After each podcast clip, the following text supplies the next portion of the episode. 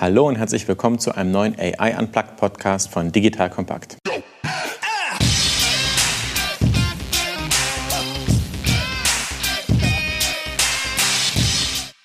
Mein Name ist Erik Pannmüller, Gründer und CEO von Solvemate. Solvemate automatisiert Kundensupport. Auf unserer KI-basierten Plattform bauen sich unsere B2B-Kunden Chatbots, mit denen ihre Endkonsumenten ihre Kundenanfragen in Sekundenschnelle rund um die Uhr selbst lösen können.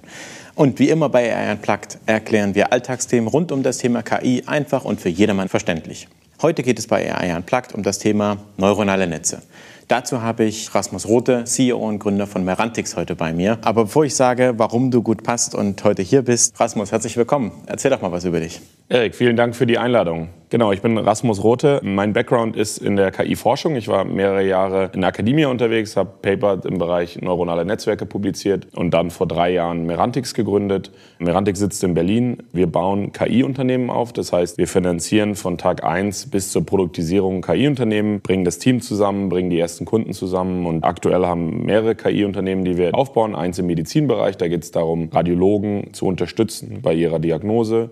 Ein zweites Unternehmen ist im Bereich des autonomen Fahrens unterwegs und handelt die rohen Daten, die von autonomen Autos kommen. Und dann haben wir noch zwei, drei neue Themen, an denen wir arbeiten. Und in dem Kontext machen wir auch ein bisschen Projektgeschäft mit ein paar Industriepartnern, um eben auch neue Themen zu identifizieren. Das klingt, als ob du einiges an Erfahrung hast und heute sehr spannende Insights zum Thema neuronale Netzwerke, wie die funktionieren, was es eigentlich ist, mit uns klären kannst. Was besprechen wir heute? Wir werden über Themen Definitionen sprechen. Was ist Machine Learning, Deep Learning, AI? Wir werden einen Deep Dive machen in was sind neuronale Netzwerke, wie funktionieren die. Wir werden uns über das Thema Explainability und Blackbox Gedanken machen, über Limitations, das heißt, was kann neuronale Netzwerke, was können die nicht, was sind möglicherweise auch Gefahren und Chancen und auch über die neuesten Trends sprechen. Jetzt kommt ein kleiner Werbespot. Aufgepasst! Wusstest du, dass HR-Teams heutzutage mit mehr Aufgaben denn je konfrontiert sind? In der aktuellen Studie HR Trends, die Zukunft der Personalarbeit 2024 von Sage, wurden HR-Teams aus sieben verschiedenen Ländern und über 20 Branchen befragt, um top aktuelle Insights in der Entwicklung des Personalwesens zu geben. Sage entwickelt HR-Tools und Software für dein Unternehmen, um Lohnabrechnungen, Personalmanagement, Buchhaltung und mehr zu vereinfachen. So, und die Studie von Sage zeigt unter anderem, dass ganze 91% der HR-Teams angeben, dass ihre Arbeit Arbeitsbelastung im letzten Jahr zugenommen hat, aber gleichzeitig glauben 79 Prozent der Befragten, dass Automatisierung ihre Prozesse zukünftig verbessern und Zeit sparen kann. Ebenfalls spielt auch KI eine große Rolle. Derzeit nutzen etwa ein Drittel bereits Chatbots wie ChatGPT in ihren Prozessen und circa drei Viertel der PersonalleiterInnen sind sich bereits sicher, dass KI die Arbeitsweise im HR revolutionieren wird. Du merkst, die Studie ist vollgepackt mit Statistiken, überraschenden Erkenntnissen und Tipps für HR-Führungskräfte, die vorankommen wollen und zeigt eine Momentaufnahme der sich stetig wandelnden Rolle von HR heute. Am besten schaust du dir die Studie HR-Trends, die Zukunft der Personalarbeit 2024 selbst an. Unter digitalkompakt.de slash Sage, S-A-G-E, kannst du sie dir komplett kostenlos herunterladen. Und wie immer findest du alle Infos auch auf unserer Sponsorenseite unter digitalkompakt.de slash Sponsoren. Werbung Ende. Also legen wir los. Neuronale Netzwerke ist ein riesiger Hype. Kannst du ein bisschen über die Historie sagen, wie es eigentlich dazu kam? Genau, neuronale Netzwerke gibt es ja schon seit vielen Jahrzehnten. In den 50ern war man schon relativ optimistisch, dass man KI-Systeme bauen kann, auch auf Basis neuronaler Netzwerke, die sehr, sehr erfolgreich sein würden. Dann hat man allerdings kurz danach gemerkt, dass das doch noch alles nicht so richtig gut funktioniert. Und in den 80ern gab es dann so den nächsten Hype. Da ging es dann vor allem darum, neuronale Netzwerke zu verwenden, zum Beispiel Handschrift zu erkennen. Das hat auch ganz gut funktioniert, aber alles, was dann ein bisschen komplexer war, hat dann doch nicht so richtig geklappt. Und Warum dann, hat das nicht geklappt? Eigentlich, man kann sagen, eigentlich aus drei Gründen. Und das sind eigentlich auch die drei Gründe, wieso es heutzutage klappt. Einerseits hat man oft zu wenig Daten trainiert. Also das war so der erste Grund, dass man oft eben nur mehrere hundert oder mehrere tausend Trainingsdaten hatte, von denen das neuronale Netzwerk lernen sollte.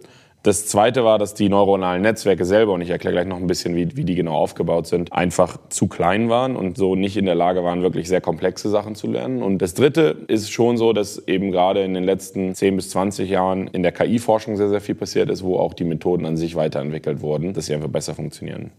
So neuronale Netzwerke muss man sich so ein bisschen vorstellen wie die Neuronen im menschlichen Gehirn. Das sind kleine Recheneinheiten, die im Prinzip nur sehr einfache Multiplikationen und Additionen durchführen können und die aber in einem großen Netzwerk, deswegen neuronales Netzwerk, miteinander verbunden sind. Neurone, das ist sowas wie Gehirnzellen, oder? Genau, man kann sich das so eigentlich vorstellen, also wie eine einzelne Gehirnzelle, vereinfacht gesagt. Ich stimme, also so eine Gehirnzelle, die hat ja so eine Art Wurzeln und da gibt es viele, viele Milliarden von im Gehirn und die sind miteinander verbunden. Und die haben sozusagen Eingangssignale und eine Gehirnzelle kann Signale weitergeben, elektrische Signale. Kann man sich das ungefähr so vorstellen bei einem neuronalen Netzwerk? Ja, man kann sich das ziemlich so genau so vorstellen. Also man hat ein einzelnes Neuron, da kommen bestimmte Daten rein und da kommen Daten dann wieder raus. Und diese Daten, die da rauskommen, gehen dann wieder in das nächste Neuron rein. Und davon hat man eben viele tausend, zehntausend, hunderttausend oder sogar Millionen. In der Gesamtheit sind sie dann ein neuronales Netzwerk. Im Prinzip ist es jetzt so, dass man diese neuronalen Netzwerke jetzt nutzt, um eben auf großen Datenmengen zu trainieren. Das heißt. Nochmal kurz einen Schritt zurück. Was ja. ist das einfachste neuronale Netzwerk, das du dir vorstellen kannst? Das einfachste neuronale Netzwerk ist im Prinzip nur ein einzelnes Neuron, was mehrere Eingangssignale hat und dann ein Ausgangssignal. Also wir könnten zum Beispiel ein Beispiel nehmen und bauen ein neuronales Netzwerk bestehend aus einem einzigen Neuron, was dir im Prinzip sagen soll, soll ich heute zum Strand gehen? Ja, das ist die Aufgabe, die mhm. das Neuron lernen soll. Und dann gibt es zwei Eingangssignale. Das eine ist das Wetter und das andere ist, ob man heute arbeiten muss oder nicht. Wenn eben es über 30 Grad ist und man nicht arbeiten muss, dann geht man zum Strand und sonst nicht. Und das wäre ein einfacher Zusammenhang, das ein neuronales Netzwerk lernen könnte. Und wenn ich jetzt sozusagen mir dann vorstelle, der Input in diesem Fall ist die Temperatur, sagen wir mal über 30 Grad und keine Arbeit, führt dazu, dass dieses Neuron eine Art Entscheidung trifft. Und die Entscheidung ist dann der Output. Das ist doch Ja oder Nein, richtig? Genau, in diesem Fall schon, ja sind alle Neuronen binär, das heißt, sie sagen Ja oder Nein als Output. Wie funktioniert das? Nee, das, das, muss nicht der Fall sein. Also man könnte zum Beispiel auch ein Neuron haben, was eine kontinuierliche Zahl ausgibt. Zum Beispiel, wenn man sich vorstellt, ein Neuron, das in der Lage ist, das Alter einer Person vorherzusagen.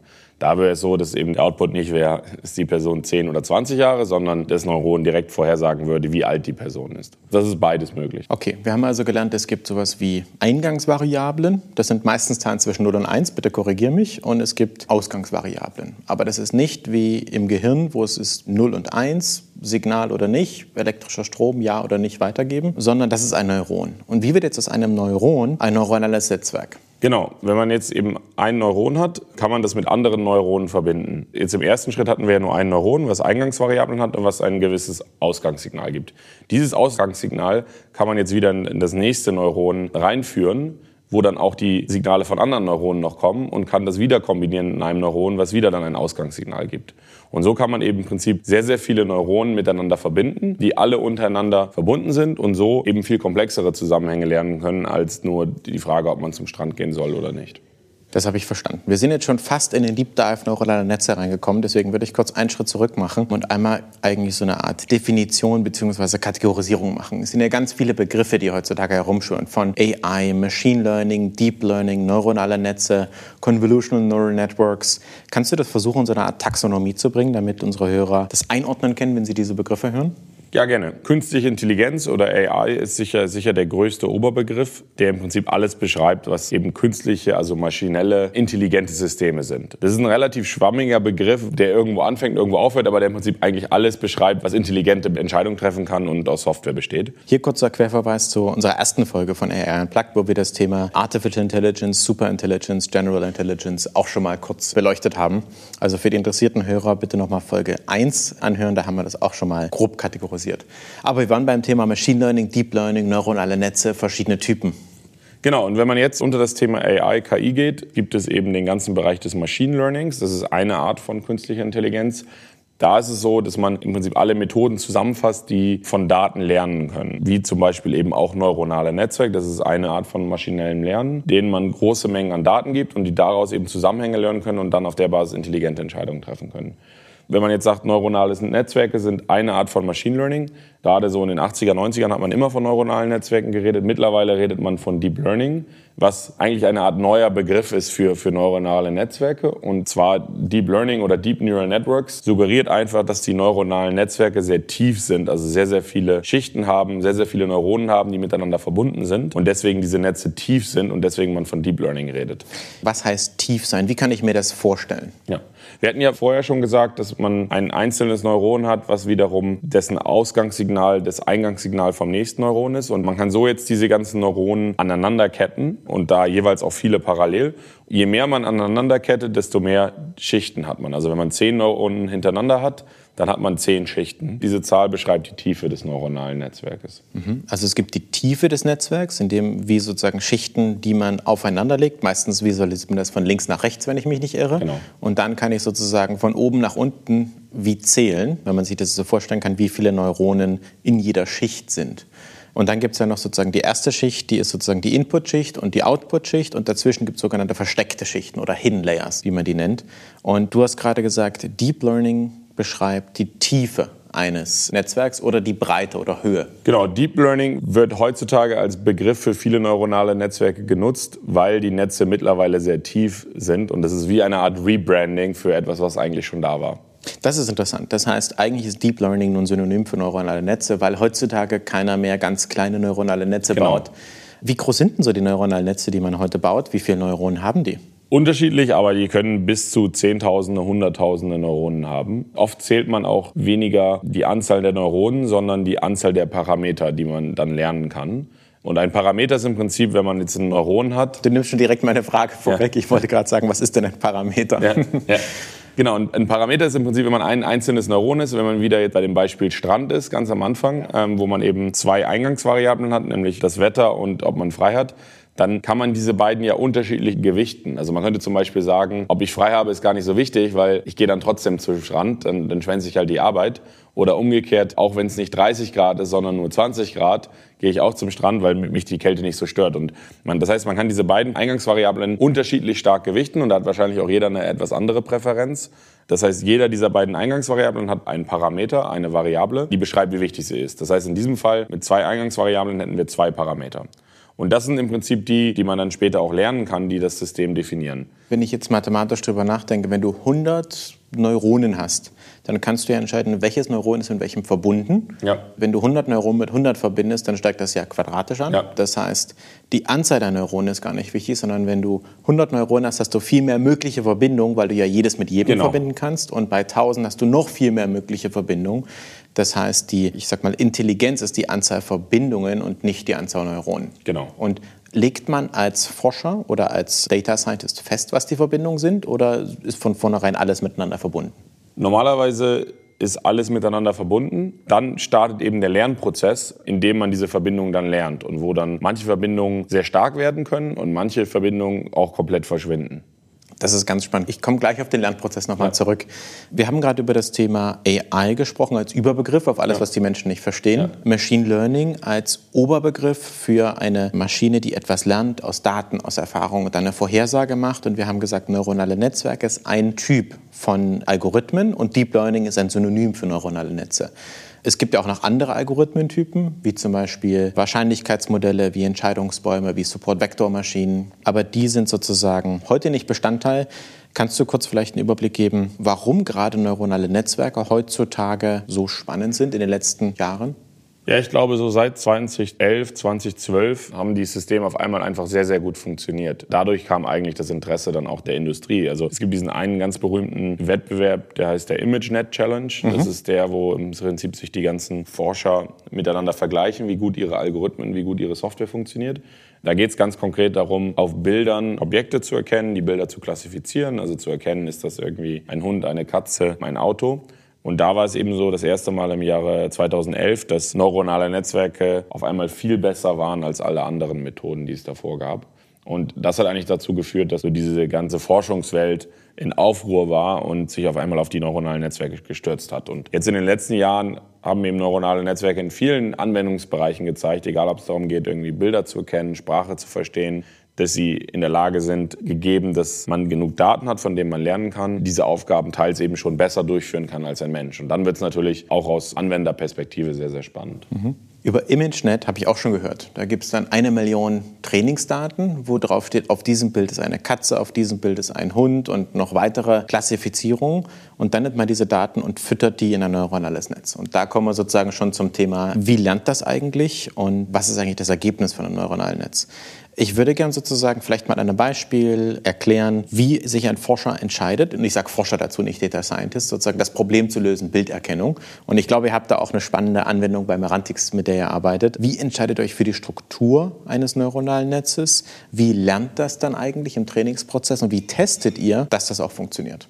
Also genau. vielleicht von vorne nach hinten. Genau, also eine Anwendung, an der wir bei Merantix arbeiten, ist die Erkennung von Tumoren in radiologischen Bildern. Mhm. Und das heißt, ähm, wir haben jetzt eben einen Trainingsdatensatz. Das heißt, wir haben von den medizinischen Einrichtungen Bilder erhalten, wo auf manchen Tumore sind und auf manchen sind keine Tumore. Und unser Ziel ist jetzt, einem neuronalen Netzwerk dies beizubringen. Das heißt, ein neuronales Netzwerk so trainieren, und da komme ich gleich zu, dass es in der Lage ist, wenn man ihm ein neues Bild gibt, ein neues radiologisches Bild, dass das neuronale Netzwerk selber entscheiden kann, ist da jetzt ein Tumor oder ist da kein Tumor. Das machen wir eben, indem wir dieses neuronale Netzwerk trainieren. Das heißt, wir haben jetzt uns eben einen ziemlich großen Datensatz im Bereich der Millionen an radiologischen Bildern aufgebaut. Und auf jedem dieser Bilder ist dann so ein roter Kreis. Muss ich mir das vorstellen wie ein roter Kreis, wie das ist ein Tumor oder nur auf diesem Bild ist irgendwo ein Tumor drauf? Also was ist der Dateninput für eure Tumorerkennungs? Software. Genau. Wir wissen sogar in der Tat ganz genau, wo der Tumor im Bild ist, weil das hat nochmal gewisse Vorteile. Aber wir können es jetzt auch mal kurz vereinfachen, weil im Prinzip reicht es schon, wenn man einfach weiß, ist auf diesem Bild ein Tumor oder ist auf diesem Bild kein Tumor. Mhm. So, das heißt, wir haben jetzt, sagen wir mal, eine Million Bilder. Auf 500.000 ist ein Tumor und auf 500.000 ist kein Tumor. Und wir wissen, für jeden dieser Bilder ist da der Tumor oder ist der nicht der Tumor. Und jetzt nutzen wir diese Bilder und zeigen die neuronalen Netzwerken und lassen die neuronalen Netzwerke davon lernen. Und das funktioniert wie folgt. Dieses neuronale Netzwerk, wir hatten ja vorhin davon gesprochen, dass es eben sehr, sehr viele Parameter gibt, also Werte, die im Prinzip genau beschreiben, wie stark die Verbindungen zwischen zwei Neuronen sind. Die sind am Anfang alle zufällig initialisiert. Ja? Das heißt, am Anfang weiß das neuronale Netzwerk nichts und ist komplett zufällig verknotet und weiß natürlich auch nichts über Radiologie oder irgendein anderes Problem. Nur, dass wir uns das vorstellen können, wie ungefähr sieht das neuronale Netzwerk aus, wie viele Neuronen hat das, mit dem man so eine Bilderkennung machen würde. Unser neuronales Netzwerk hat zwischen 100 und 200 Millionen Parametern. Okay, also schon ziemlich groß. Und du sagst, die Verbindungen der Neuronen sind zufällig initialisiert. Das heißt, einfach ganz randomisiert, wie ein Kind, das auf die Welt kommt, eigentlich genau. gar nichts weiß. Und wie lernt das jetzt? Genau, und dann geht's los. Dann nimmt man dieses randomisierte neuronale Netzwerk und tut die ersten Bilder rein, von der eine Million Bilder, von denen ich vorhin erwähnt hatte. Hinten aus dem neuronalen Netzwerk kommt jetzt eine Information raus, ist das ein Tumor oder ist das kein Tumor. So, und bei den ersten Bildern wird es ja so sein, da das Netzwerk noch nichts weiß, dass da irgendwas Zufälliges rauskommt. Ja, manchmal ist es vielleicht richtig, manchmal ist es vielleicht falsch, aber es ist komplett zufällig. Und dann gibt's diesen Lernprozess, Backpropagation nennt man das. Dann geht man im Prinzip vom Output-Wert, also dem ist es ein Tumor oder nicht, kein Tumor, rückwärts im neuronalen Netzwerk, zurück zum Bild sozusagen und versucht eben diese Parameter so anzupassen, dass die Aussage etwas richtiger wird. Also wenn beim ersten Bild kein Tumor ist auf dem Bild, aber dass der Output aktuell sagt 90 Prozent wahrscheinlich, dass es ein Tumor ist, dann versucht man diese Wahrscheinlichkeit ein bisschen runterzubringen. Vielleicht nicht direkt auf 0 Prozent, aber sagen wir mal vielleicht auf 85 Prozent. Das ist doch so eine Art Fehlerminimierung, oder? Genau, im Prinzip versucht man den Fehler hinten zu minimieren. Man setzt den Fehler nicht direkt auf Null, weil dann würde man zu sehr hin und her springen, sondern man passt es halt eben nur leicht an und zeigt dann einfach das nächste Bild und passt es da auch wieder leicht an und das nächste Bild. Und so macht man viele Millionen Iterationen, bis eben dieses neuronale Netzwerk den Fehler richtig minimiert hat und von dieser einer Million Bildern da relativ gut darin ist, das richtig vorherzusagen. Jetzt kommt ein kleiner Werbespot.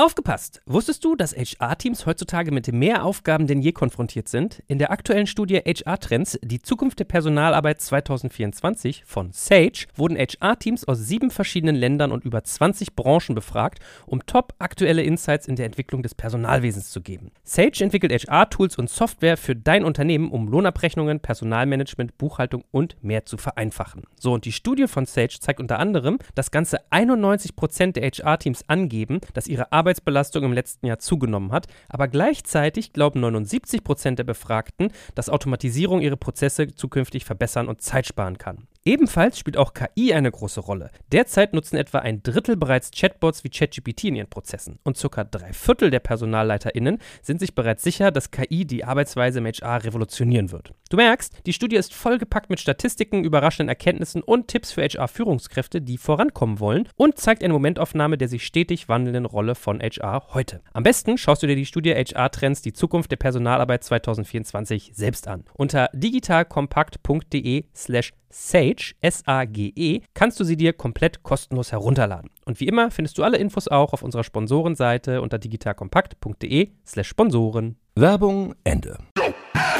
Wenn ich mir eine lineare Regression vorstelle, kennt jeder im Excel, hat man schon mal gemacht, man nimmt sich drei Punkte und sagt, lieber Excel, bitte mache mir die Gerade, die diese Punkte am besten approximiert. Da gibt es den Algorithmus, der den Abstand der Punkte zur Geraden minimiert. Das heißt, man findet die ideale Gerade. In diesem Fall sind wir in einem zweidimensionalen Raum. Das heißt, die Gerade hat einen Anstieg und einen äh, Achsenabschnitt. Das ist ja eine Formel der Art Fehlerminimierung. Und dieser Algorithmus tastet sich immer näher ran und errechnet immer, wie groß ist mein Fehler. Kann ich mir das genauso vorstellen bei einem neuronalen Netz, nur dass wir halt statt zwei Dimensionen auf einmal 100 Millionen Dimensionen haben und es deswegen schwieriger ist, diese Art Backpropagation, also rückwärts den Fehler minimieren? Genau, das ist richtig, genau. Weil wir eben jetzt zum Beispiel in unserem Fall 100 Millionen Parameter haben, ist es eben nicht so einfach, genau zu verstehen, welche von diesen 100 Millionen Parametern muss ich anpassen, damit meine Tumorerkennung funktioniert. Im Prinzip muss ich nämlich alle 100 Millionen Parameter anpassen und die hängen halt auch eben alle miteinander zusammen. Das heißt, wenn ich jetzt einen Parameter irgendwo im neuronalen Netzwerk anpasse, hat das einen Einfluss auf meine Vorhersage. Und wenn ich einen anderen anpasse, auch. Das heißt, die hängen ja alle miteinander zusammen und beeinflussen sich gegenseitig. Und deswegen ist dieser Optimierungsprozess so schwierig. Das ist so, wie dass man aus dem Gehirn nicht einfach ein Neuron rausschneiden kann. Aus unserem Gehirn wären wir 10 Milliarden Neuronen und die wiederum haben noch viel mehr Verbindungen miteinander. Und man kann nicht einfach ein Neuron rausnehmen und sagen, das ist dafür verantwortlich. Deswegen sagt ja auch die Gehirnforschung, wir können nur grobe Areale, die Aktivität messen. Aber wenn die Gehirnforschung exakt wissen würde, welches Neuron wofür verantwortlich ist, davon sind wir ganz weit weg. Das ist also so eine Art Blackbox, beziehungsweise kann man nicht genau sagen, welches Neuron, welcher Parameter wofür verantwortlich ist. Dazu kommen wir später nochmal. Wir haben gerade gelernt, Deep Learning heißt verschiedene Layer. Es gibt versteckte Layer, sogenannte Hidden Layer, und der Prozess geht eigentlich rückwärts, nämlich mit jedem Bit, das wir hinzufügen, versucht der Backpropagation-Algorithmus, das ist eine Art Fehlerminimierungssache, mit jedem weiteren Bit den Fehler zu minimieren oder anders gesagt die Wahrscheinlichkeit richtig zu liegen, nämlich ist ein Tumor auf dem Radiologiebild oder nicht, zu verbessern. Wie sieht man dann Erfolge und wie testet man eigentlich, ob das funktioniert? Man hat jetzt diese eine Million Bildern, auf denen man diesen Trainingsprozess durchgeführt hat. Jetzt haben wir noch zusätzliche Bilder, die der Algorithmus noch nie gesehen hat. Ja, das ist das sogenannte Testset vielleicht nochmal 100.000 Bilder zusätzlich. Und der Algorithmus hat während dem Trainingsprozess diese Bilder nie gesehen. Das heißt, die sehen natürlich leicht anders aus. Es ist nicht ganz klar, ob er jetzt auf diesen 100.000 Bildern auch gute Performance haben wird. Aber ihr wisst, ob da ein Tumor drauf ist oder Aber nicht? wir wissen auch, ja. ob darauf ein Tumor ist. Und das heißt, was wir jetzt machen, wir nehmen jetzt diese 100.000 Bilder, füttern die durch das neuronale Netzwerk und schauen dann, wie oft das neuronale Netzwerk richtig ist. Und das ist unsere Art und Weise zu messen, wie gut die Performance von dem System ist. Das ist spannend. Ähm, für unsere interessierten Hörer, bei der letzten Folge haben wir über AI im E-Commerce gesprochen gesprochen. Und da haben wir auch witzigerweise das Thema Trainingsdaten und Testdaten gehabt. Das heißt, das ist ja ein Schema, das wir immer wieder hören im Bereich AI und Machine Learning, weil man natürlich den Algorithmus einerseits trainieren muss. Man muss ihm Daten geben. Aus diesen Daten macht er Vorhersagen und dann muss ich ja überprüfen, indem ich die Realwelt schon kenne, wie gut er ist. Und dann kommt doch sowas raus wie die Accuracy oder die Wahrscheinlichkeit, dass er richtig liegt. Was messt ihr da und wie versucht ihr dann, den Algorithmus zu verbessern? Denn ihr habt ja die Daten, die sind ja immer noch die gleichen. Also ich sage jetzt, wir haben eine Million Radiologiebilder. Du ist ja nicht so, dass man das neuronale Netzwerk macht und die einmal durchschießt und das ist fertig, sondern wie ist dann der Iterationsprozess des neuronalen Netzwerks, sodass man ein besseres Ergebnis hat? Und wie messt ihr das Ergebnis? Wir haben sogar mehrere Testsets, fünf, sechs Testsets. Manche von denen nutzen wir eben relativ häufig und schauen uns dann ganz genau eben die Ergebnisse an und schauen uns dann, was wir verbessern können. Also Beispiel, wir haben jetzt auf diesem ersten Testset mit 100.000 Bildern getestet und haben gemerkt, dass wir sehr, sehr viele große Tumore verpassen, weil die einfach sehr untypisch aussehen und sehr, sehr unterschiedlich. Mhm. Dann gehen wir wieder zurück und organisieren uns mehr Bilder, wo wir große Tumore drauf haben, sodass der Algorithmus, wenn er trainiert, davon mehr sieht und sozusagen daran sich mehr gewöhnt hat und deswegen da an, bei diesen Arten von Bildern besser wird. Ihr besorgt euch also mehr und oder andere Testdaten. Eine Dimension. Verstanden damit ihr zum Schluss auch die großen Tumore besser erkennen könnt, weil der Algorithmus, wie Menschen, die das lernen, die müssen Dinge auch einfach mal gemacht haben. Wenn zu wenig große Tumore drin waren, kann er das nicht gut erkennen. Habe genau. ich verstanden. Macht ihr noch andere Sachen? Was wir gerade gesagt haben, ist eben zu sagen, man verändert den Trainingsdatensatz. Die andere Art und Weise, was zu verbessern, ist natürlich, dass man selber am neuronalen Netzwerk schraubt. Dass man sagt, okay, vielleicht können wir das neuronale... Das ist aber nicht wie Schrauben bei einem Auto, wenn man ein nee. Rad dran schraubt. Es ist, genau, es ist alles, ja. alles am Computer. Dass man dann eben sagt, okay, wir haben jetzt das neuronale Netzwerk, vielleicht müssen wir das größer machen. Äh, weil wenn es größer ist, hat es mehr Parameter, mehr Neuronen und kann dann auch noch komplexere Zusammenhänge lernen. Oder auch anders. Man kann es ja auch kleiner machen. Genau, man kann es auch kleiner machen. Das ist eben auch was, womit man natürlich viel rumspielt, dass man entweder die Größe des neuronalen Netzwerkes verändert oder wie es an sich strukturiert ist. Und ähm, dieser Trainingsprozess, ich komme da gleich nochmal darauf zurück, aber ich möchte das gerne noch mal kurz durchsprechen. Da gab es ja GPUs, Grafikprozessoren, die das besonders schnell berechnen können. Ich stelle mir das so vor, und bitte korrigiere mich, du musst jedes Röntgenbild durch den Algorithmus jagen und dann musst du ja was berechnen für jedes einzelne Bild. Das ist recht aufwendig, du musst ja 100 Millionen Parameter anpassen für jedes Bild und das Ganze mal eine Million Bilder was ziemlich viele Berechnungen sind. Wie lange dauert so ein Durchlauf, so ein Trainingsprozess? Aktuell brauchen wir mehrere Stunden dafür. Es ist jetzt nicht so, dass wir jetzt irgendwie vier Wochen warten müssen. Es ist aber auch nicht so, dass man innerhalb von zwei Minuten das Ergebnis hat. Das funktioniert relativ gut. Also was wir viel machen, ist, dass wir abends Experimente starten und dann sind am nächsten Morgen die Ergebnisse da. Das ist interessant. Wir hatten vorhin gesprochen, warum das jetzt gerade so ein Thema ist. Natürlich haben wir jetzt schnellere Computer und Grafikprozessoren, die das machen können und vor allem auch viel mehr Berechnungen. Du hast vorhin gesagt, wir hatten zu wenig Daten vor 30, 40 Jahren in den 80ern. Jetzt habt ihr Millionen Bilder digital vorliegen. Die neuronalen Netzwerke sind größer, man kann mehr Parameter berechnen. Das heißt, die Rechenkraft ist ein wichtiger Faktor. Wenn du sagst, abends starten, morgens die Ergebnisse sehen, ist das dann so ein bisschen Try and Error im Sinne von abends überlegt ihr euch, ich könnte heute noch einen Layer hinzufügen in mein neuronales Netz oder hier was rausschneiden und dann Klick und dann gucken wir, was das Ergebnis sagt. Die Vorhersagewahrscheinlichkeit. Das ist ein bisschen vereinfacht. Ich glaube, es gibt halt eben hunderte Richtungen im Prinzip, in die man eben Sachen verändern kann. Ja, man kann was an den Daten verändern. Da gibt es auch viele verschiedene Arten und Weisen, die Daten aufzubereiten. Man kann an dem Netz viel ändern, man kann, wie der Trainingsprozess abläuft, Sachen verändern, man kann, wie man misst, verändern. Man kann unterschiedliche Probleme lernen, die ähnlich sind. Also der Teufel ist da immer im Detail. Und deswegen gibt es ja auch solche Profis, die sich Data Scientist nennen. Und Science, in diesem Fall ist es wirklich eine Wissenschaft. Wenn ich mir das vorstelle, so ein neuronales Netzwerk, 100 Millionen Verbindungen, eine Million Daten, ich kann ja überall schrauben, um überhaupt ein Ergebnis zu finden. Und natürlich weiß man nie, was man verändern muss, damit das Ergebnis noch besser wird. Also von alleine funktioniert es nicht, so out of the box. Nee, leider nicht. Sehr gut, da sind wir noch nicht. Vielleicht in 20 Jahren, wenn die Algorithmen und Maschinen und Daten noch besser sind. Ist aber übrigens ein aktives Forschungsfeld. Algorithmen, die neuronale Netzwerke optimieren. Da wird gerade recht viel dran geforscht, weil natürlich die Forscher auch ein bisschen merken, dass es so ein sehr viel Optimierung ist und Trial and Error und sich Leute gefragt haben, kann man das auch lernen? Also sehr, sehr spannendes Forschungsfeld. Wie viel Prozent der Tumore entdeckt ihr?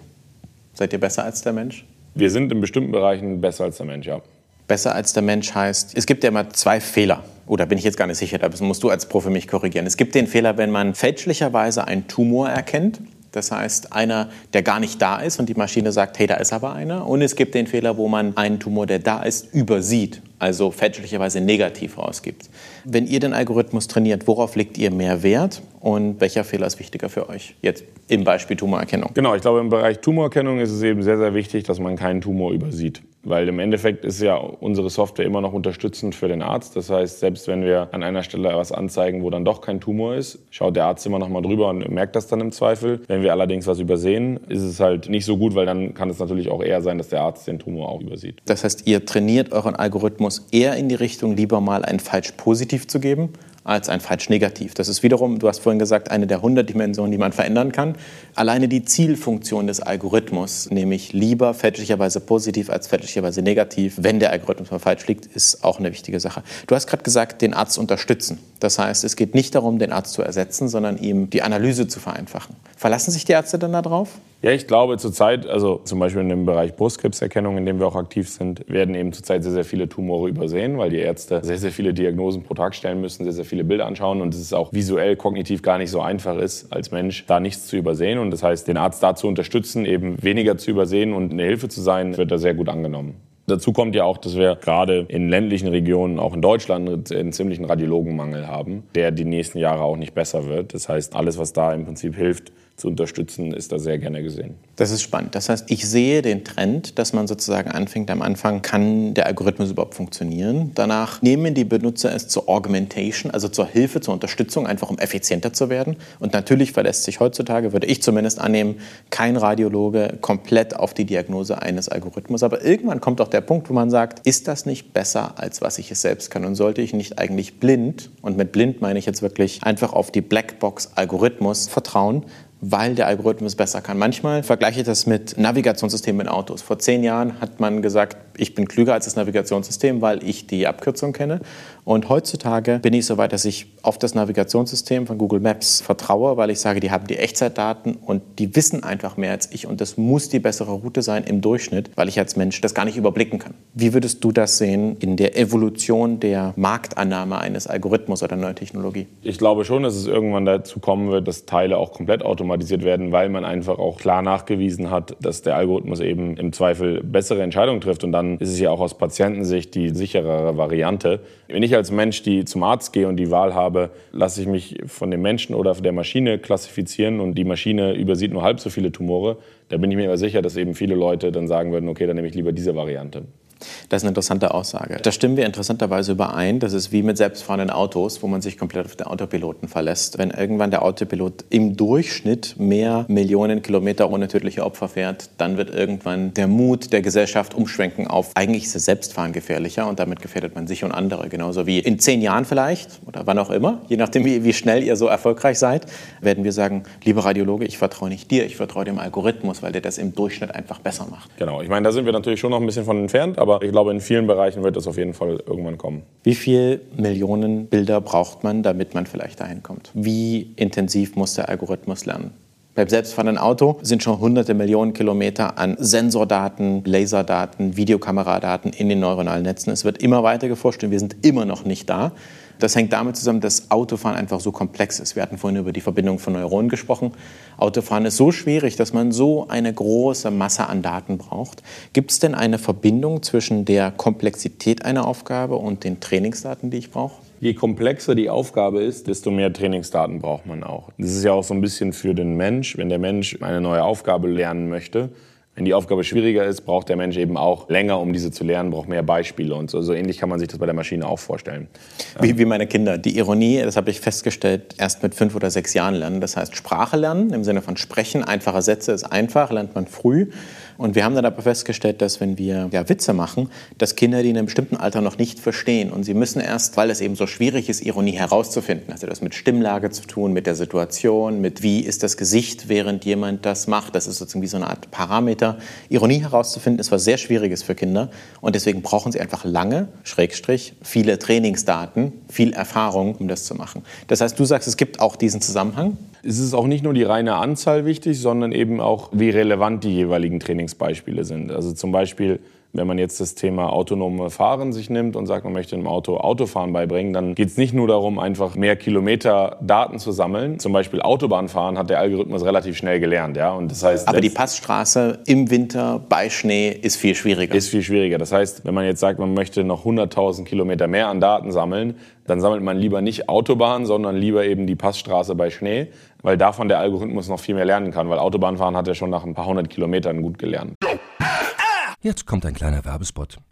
Aufgepasst! Wusstest du, dass HR-Teams heutzutage mit mehr Aufgaben denn je konfrontiert sind? In der aktuellen Studie HR Trends, die Zukunft der Personalarbeit 2024 von Sage, wurden HR-Teams aus sieben verschiedenen Ländern und über 20 Branchen befragt, um top aktuelle Insights in der Entwicklung des Personalwesens zu geben. Sage entwickelt HR-Tools und Software für dein Unternehmen, um Lohnabrechnungen, Personalmanagement, Buchhaltung und mehr zu vereinfachen. So, und die Studie von Sage zeigt unter anderem, dass ganze 91% der HR-Teams angeben, dass ihre Arbeit Arbeitsbelastung im letzten Jahr zugenommen hat, aber gleichzeitig glauben 79 Prozent der Befragten, dass Automatisierung ihre Prozesse zukünftig verbessern und Zeit sparen kann. Ebenfalls spielt auch KI eine große Rolle. Derzeit nutzen etwa ein Drittel bereits Chatbots wie ChatGPT in ihren Prozessen und circa drei Viertel der PersonalleiterInnen sind sich bereits sicher, dass KI die Arbeitsweise im HR revolutionieren wird. Du merkst, die Studie ist vollgepackt mit Statistiken, überraschenden Erkenntnissen und Tipps für HR-Führungskräfte, die vorankommen wollen und zeigt eine Momentaufnahme der sich stetig wandelnden Rolle von HR heute. Am besten schaust du dir die Studie HR-Trends, die Zukunft der Personalarbeit 2024 selbst an. Unter digitalkompakt.de slash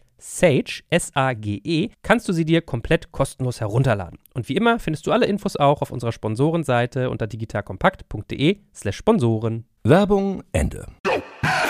Und hier kommt wieder die Querverbindung zu dem, was du gerade gesagt hast, mit der Algorithmus konnte große Tumore noch nicht erkennen, da muss man mehr Trainingsdaten für große Tumore sammeln. Wir hatten das Thema autonomes Fahren schon in Folge Nummer drei.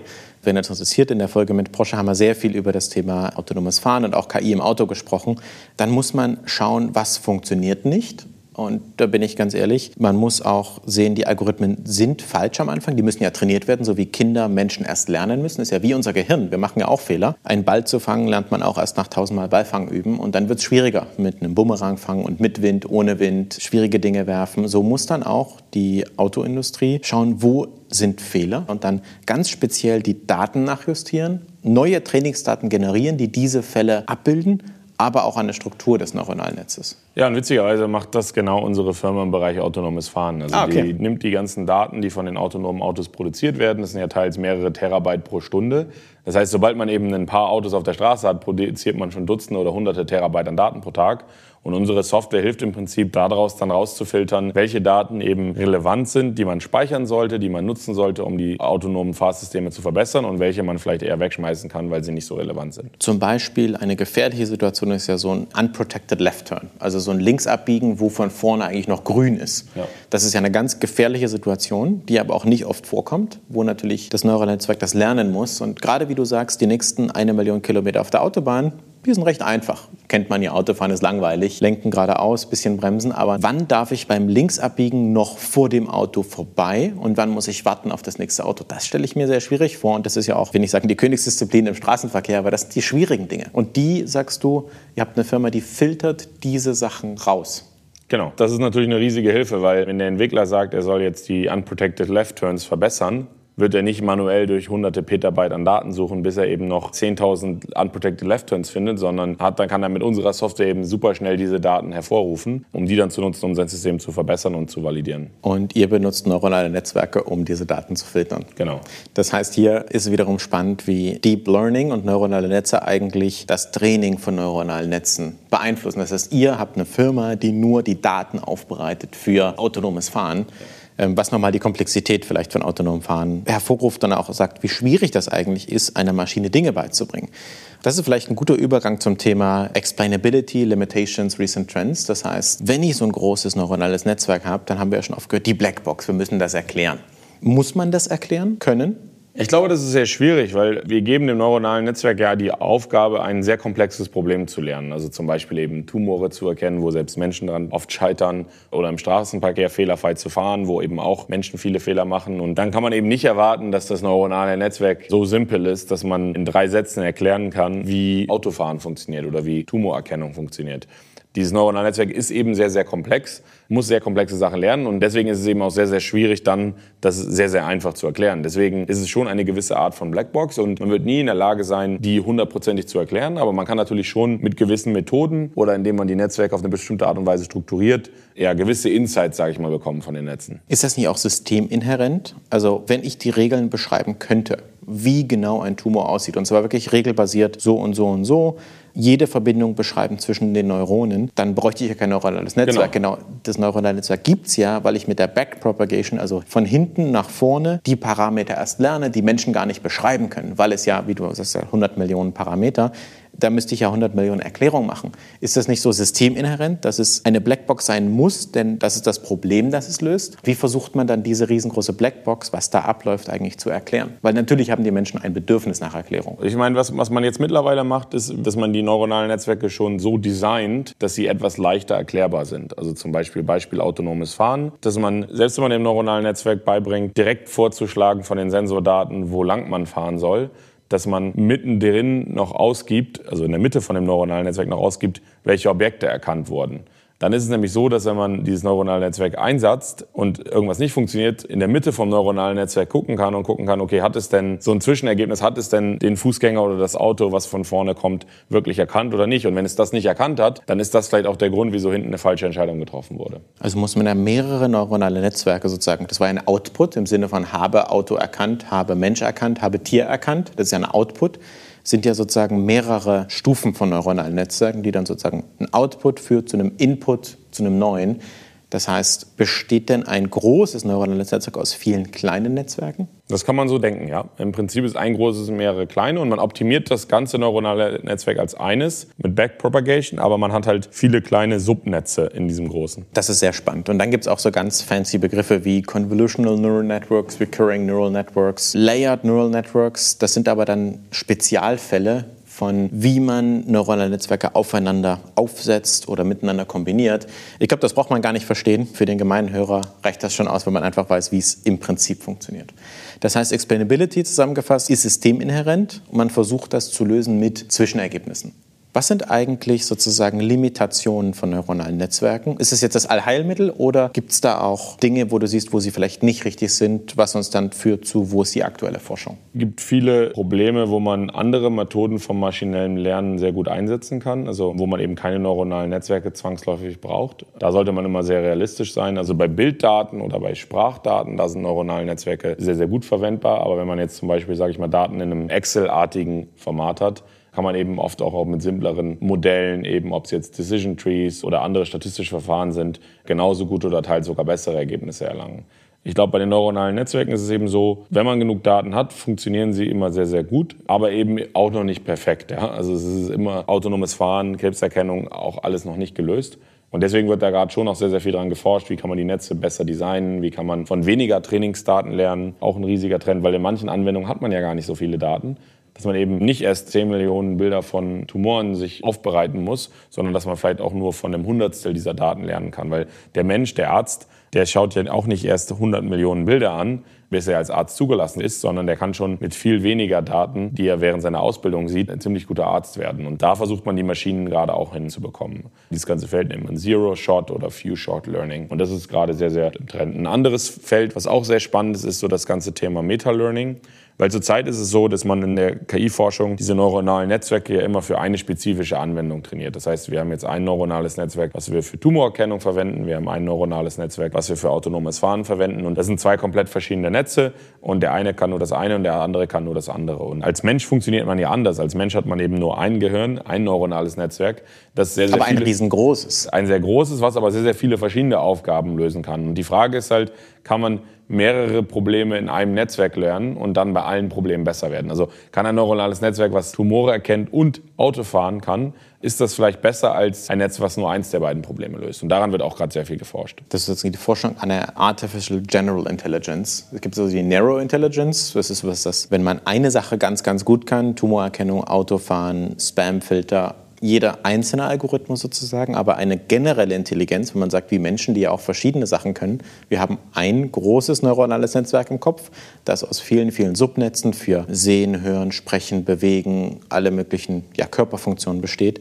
Das zusammenzufassen, sagst du, nennt sich Meta-Learning als Trend. Und das versuchen natürlich auch Forscher, denn es ist die coolere künstliche Intelligenz und der bessere Algorithmus, wenn man mehr Sachen kann. Und du sagst, vielleicht kann das System, das sowohl Autofahren als auch Tumorerkennung kann, in Summe beides besser. Genau. Dann ist 1 plus 1 3. Hoffentlich, ja.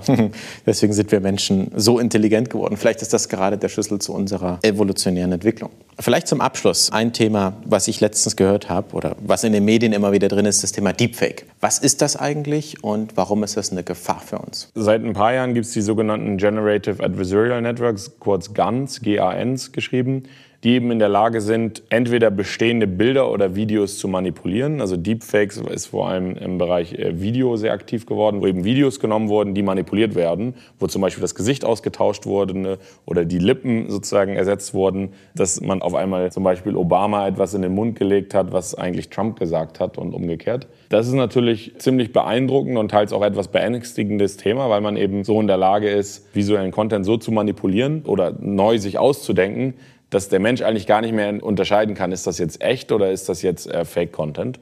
Die Forschung da geht gerade sehr, sehr schnell voran. Also ich bin mir sicher, dass man in ein paar Jahren auch so weit ist, dass man wirklich Bilder und Videos erzeugen kann, wo es fürs menschliche Auge eben nicht mehr möglich ist zu erkennen, ist das jetzt echt oder ist das generierter Content. Und dann brauchen wir ein neuronales Netz, das erkennt, ob Content echt oder nicht echt ist. An dem Punkt, Rasmus, das war ein super interessantes Gespräch. Ich hoffe an unsere Hörer, dass wir was beibringen konnten zum Thema, was sind eigentlich neuronale Netzwerke, warum sind die so erfolgreich, gerade in letzter Zeit, weil es nämlich mehr Daten gibt, weil wir mehr Rechenkraft haben, als bessere Methoden gibt gibt und wir tiefere, größere neuronale Netzwerke berechnen können. Wir haben darüber gesprochen, was das Thema Deep Learning und sozusagen haben von dem einzelnen Neuron, von gehe ich zum Strand oder nicht, bis hin zu einer 100 Millionen Parametern besprochen, wie diese trainiert werden.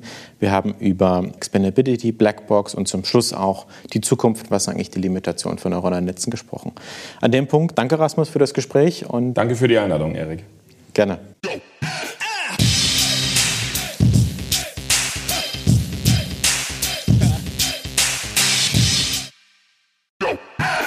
Jetzt kommt ein kleiner Werbespot.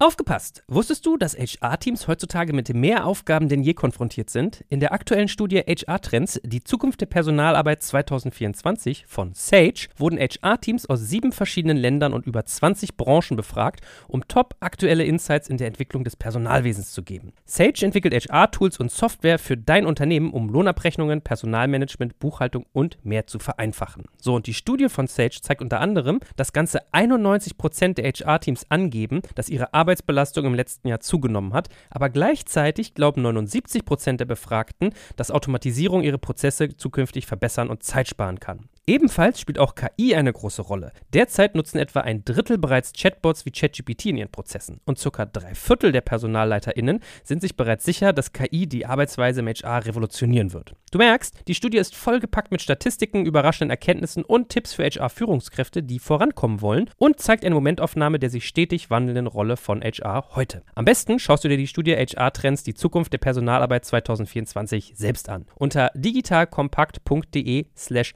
Sage, S-A-G-E, kannst du sie dir komplett kostenlos herunterladen. Und wie immer findest du alle Infos auch auf unserer Sponsorenseite unter digitalkompakt.de slash Sponsoren. Werbung Ende.